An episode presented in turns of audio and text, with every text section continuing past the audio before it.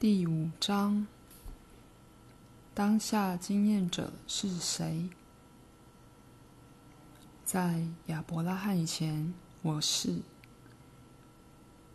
拿撒勒的耶稣。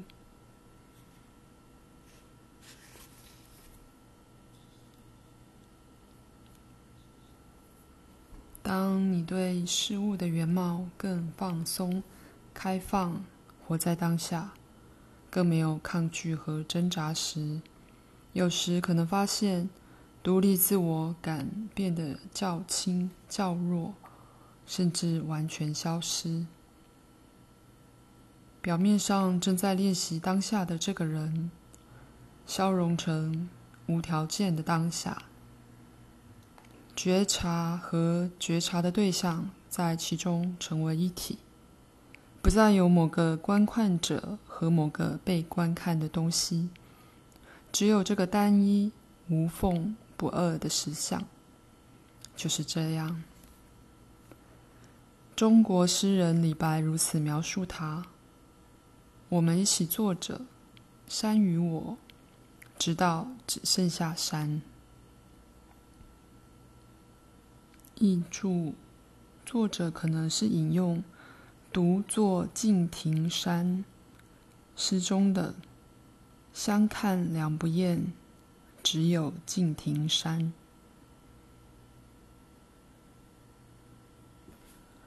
同时，你可能经验到一种存在一切背后的深邃静默与寂静，比你平时认为自己所视的思想和感受都更是。真实更实在。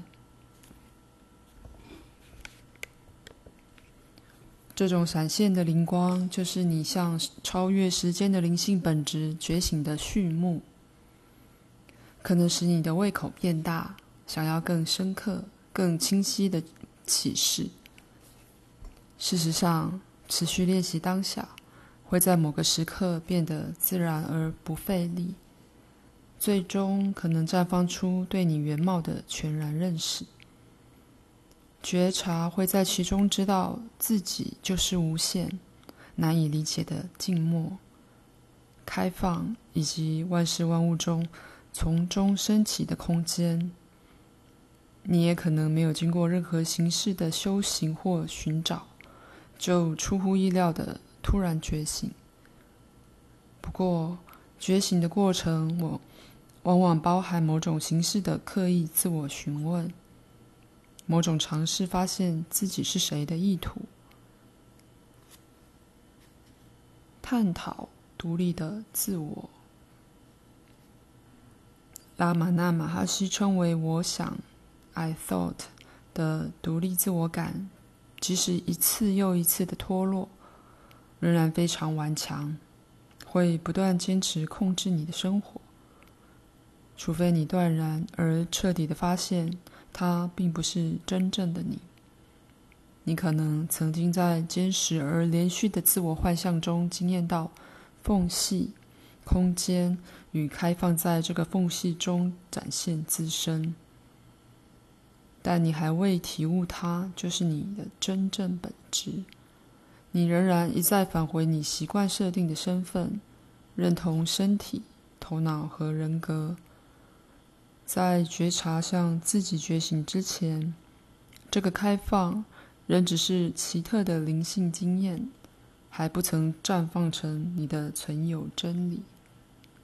毕竟，你已耗费整个人生来认同一套特别的个性、情绪、记忆和信念，以及一个特定的生活史。难怪这个身份对你而言如此自然，没有丝毫质疑。你生活中其他的人也会强化这个身份认同，与你一致认为你是世上某个独立的人，跻身在许多其他独立某人之中，彼此互动，共同存在。我想，认为自己拥有每一个经验和行为，并使之看似属于个人，集中于此生。在这个称为我的身心之中，但彻底的灵性提出另一种可能，认为独立某人并不是真正的核心，只是一种建构，是存有大海表面的另一道波浪。而当下的练习或可让你瞥见这个大海，这个更深的实相。下一步就是自我询问。自我询问使你有机会把你的觉察之光从外在事物转向内在经验，探讨独立的自我，它真的存在，犹如前后一致、连续不断的实体吗？或只是思想、感受、记忆和影像的组合呢？如果它只是一种组合、一种建构，那么你到底是谁？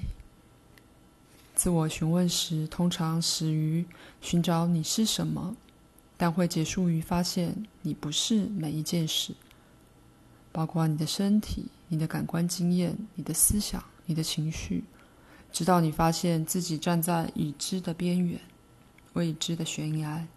一旦头脑在探索中耗尽自己，这就是自我询问的目的。你就有机会体悟你是谁。这不是另一个思绪或经验，而是活生生的实相。自我询问的重点不在于理智的分析或了解，而是直接指向超越头脑的存有真理。这是永远无法被头脑认识的。为了便于讨论，我把自我询问分成三种动向或方式。自发的、正式的，以及转语、转变的转，这只是概概念上的区分，用来讨好喜欢分类和描述的头脑。事实上，有多少个别的人，就有多少种自我询问的方式。任何想发现自己到底是谁的真诚尝试，只要你全心以待，都是有效的。自发的自我询问。当你完全体悟你所寻找的并不存在于表现形式之中，也无法在任何外在经验或状态中找到时，会有一种存有的放松，并停止寻找。这是真正的出家修行，并不是禁欲或否认。而是因为你看见，只有在当下才有全然的满足。当这一点终于被头脑承认时，就会出现一种放弃，注意力自然会用一种自发的自我询问转向自身。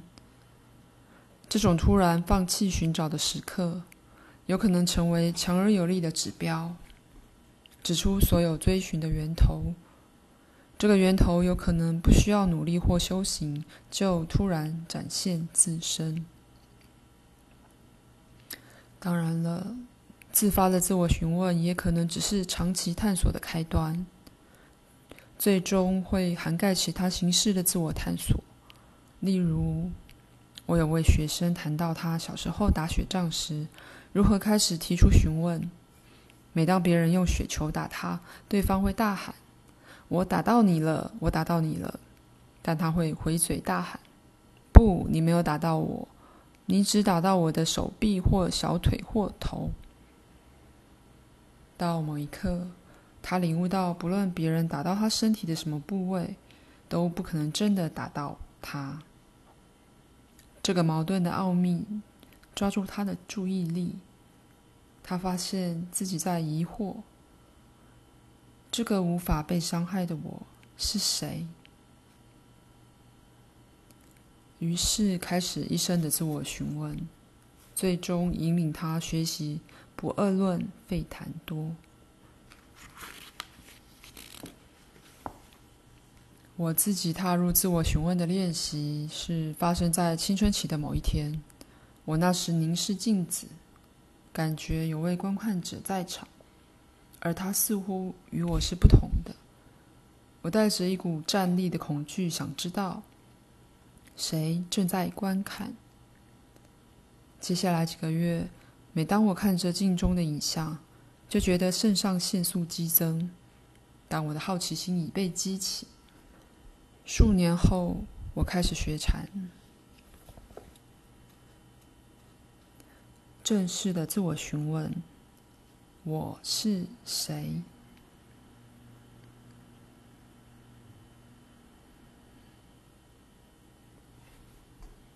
最著名的自我询问方式，可能也是最直接的方式，练习提出“我是谁”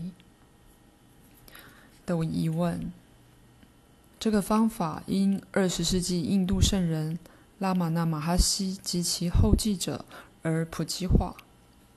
这个疑问很自然地把觉察转向自身，试图找出是谁在觉察。身为人类，我们一再使用“我”这个字。好像我们知道它的意思，但我是谁？是什么？在哪里呢？你说我看，我想，我做，我要，但这个我是指什么呢？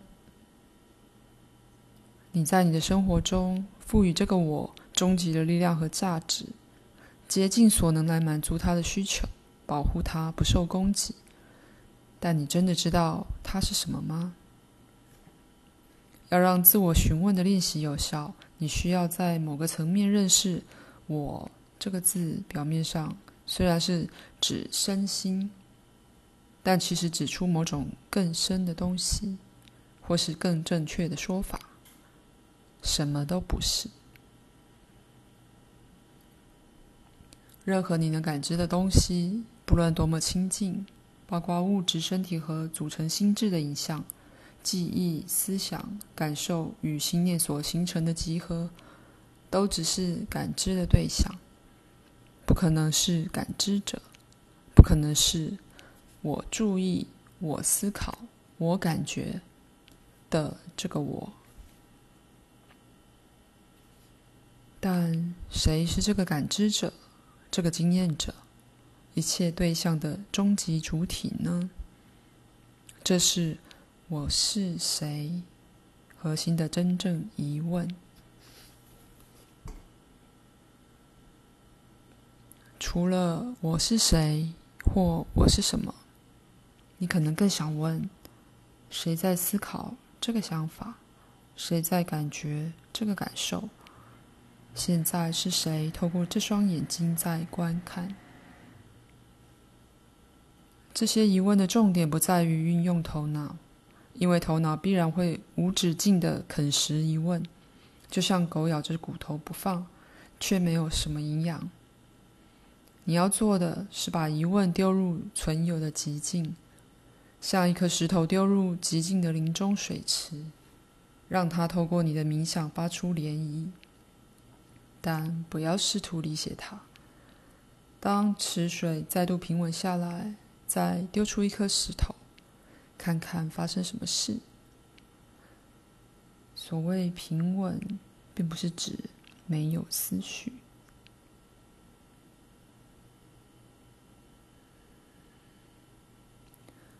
把任何概念性的答案放到一边，比如“我是佛陀”“我是意识”或“我是光”的灵性存有，然后回到疑问。这些答案在某个层面虽然是真的，但无法满足你对灵性需求的饥渴，就好像巧克力的图画无法满足你对甜食的渴望。只要持续自我询问，就可能发现疑问开始燃烧。你会发现自己不止在禅修时询问，而是在一整天之中随时突然询问。拉玛那马哈希建议。如果分心，就立刻提出这个疑问：这些杂乱的思绪是对谁升起的？你要热烈、全心的提出询问，但不要执迷或费力，也不要成为自动或习惯反应。好像有人说，每日服用维他命对你的身体好，你就照做。同样的。只有在询问的基础建立于欢迎当下的身体经验时，才可能有丰富的成果，否则就只会强化分裂感和脱离现实感。金恩·克兰说：“如果没有这种欢迎的开放，没有全面的感受和敏感度，我是谁？就仍只是理智的询问。如果要它成为鲜活的询问，就必须在存有的每一个层面传递疑问。鲜活询问中的开放，就是鲜活答案的入口。”你越真诚，想要知道你是谁，越深入的持续观看，不受限于头脑大量制造的答案，疑问就越容易在某一天展现答案。答案不是一种特殊的想法或经验，而是所有经验的根据。这个根据是超越时间、永不改变的。除了询问我是谁，还有另一种选择。你可以采用拉玛那马哈希的建议，把注意力集中在经验背后的“我”或“我是”的主观感受，直到经验本身——思考和觉察的对象——退入背景，只剩下我。如果你能保持这种我的觉察，个人的我想就会消融到本体我的直接经验之中。拉玛那说：“我是，就是目标与最终的实相。用力抓住它时是询问，当自发而自然时就是体悟。”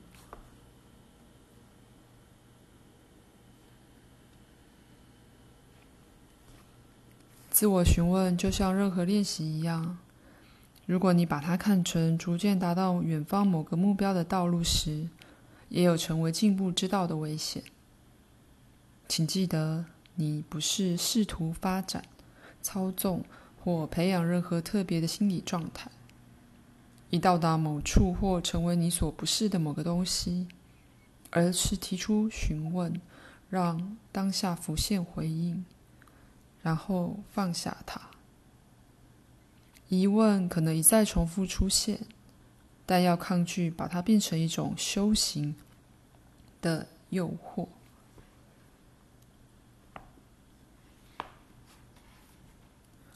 正式的自我询问，公案练习。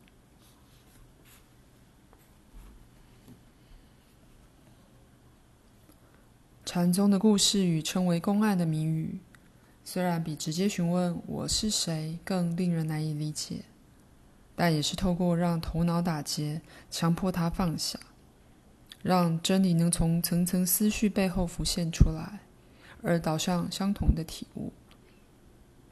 无和本来面目之类的基本公案，都是设计来唤醒你的内在佛性。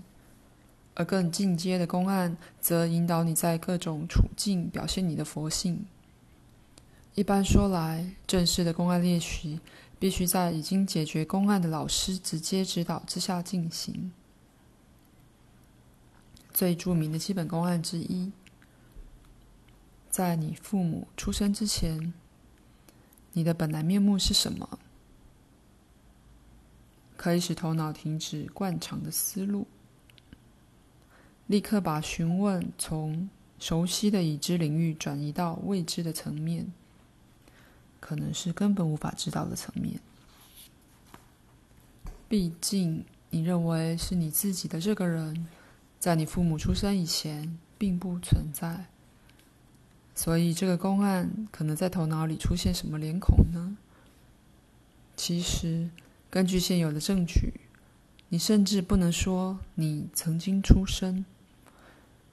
身心的诞生只是一个故事，只是你父母脑中的记忆，或甚至连这个也不是。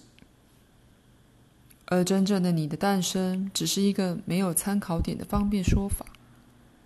你的本来面目显然就是“我是谁”中的我。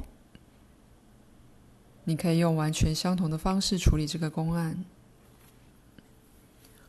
在禅宗临济宗的见物取向中，无的公案被当成难以克服的障碍。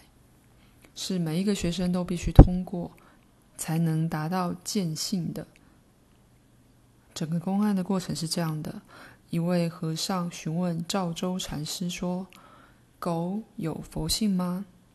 赵州回答：“无。”还记得在密集座谈中，每一个参与者都必须大声发出“无”的声音。而带领的僧人拿着长棍在禅堂巡行，敲打学生的肩膀，大喊：“死在你的禅垫上！”以激励大家觉醒。这种取向的问题在于，觉醒很少是这种全心努力所发生的结果。其实，它已似乎完全不是任何事产生的结果。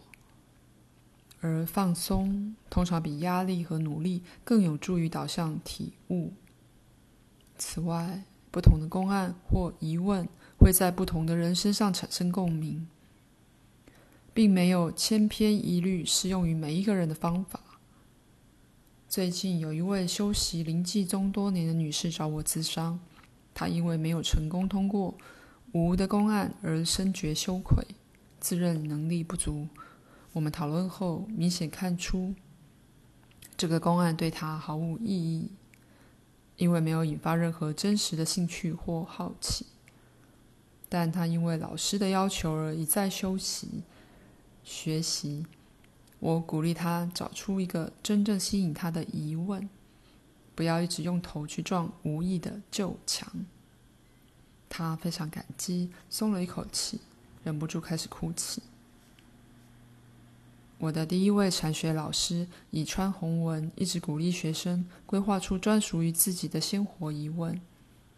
伟大的日本老师道元禅师强调，要欣然接受日常出生活出现的公案。其实生活一直提供机会，不只可以发现你是谁，更能发现如何在每一个活动中表现出你是谁。能抓住你，引发你对真理充满热情的疑问，必然是最能引发自我体悟的疑问。例如，早年失去母亲或父亲的经验，也许能在你心中唤起尖锐的疑问：谁过世了？或是强烈的身体疼痛经验，可能促使你探讨超越苦与乐的平静在何处。的疑问，像这样的日常公案，能够直接导向认识真实的自我，这是超越痛苦和死亡的。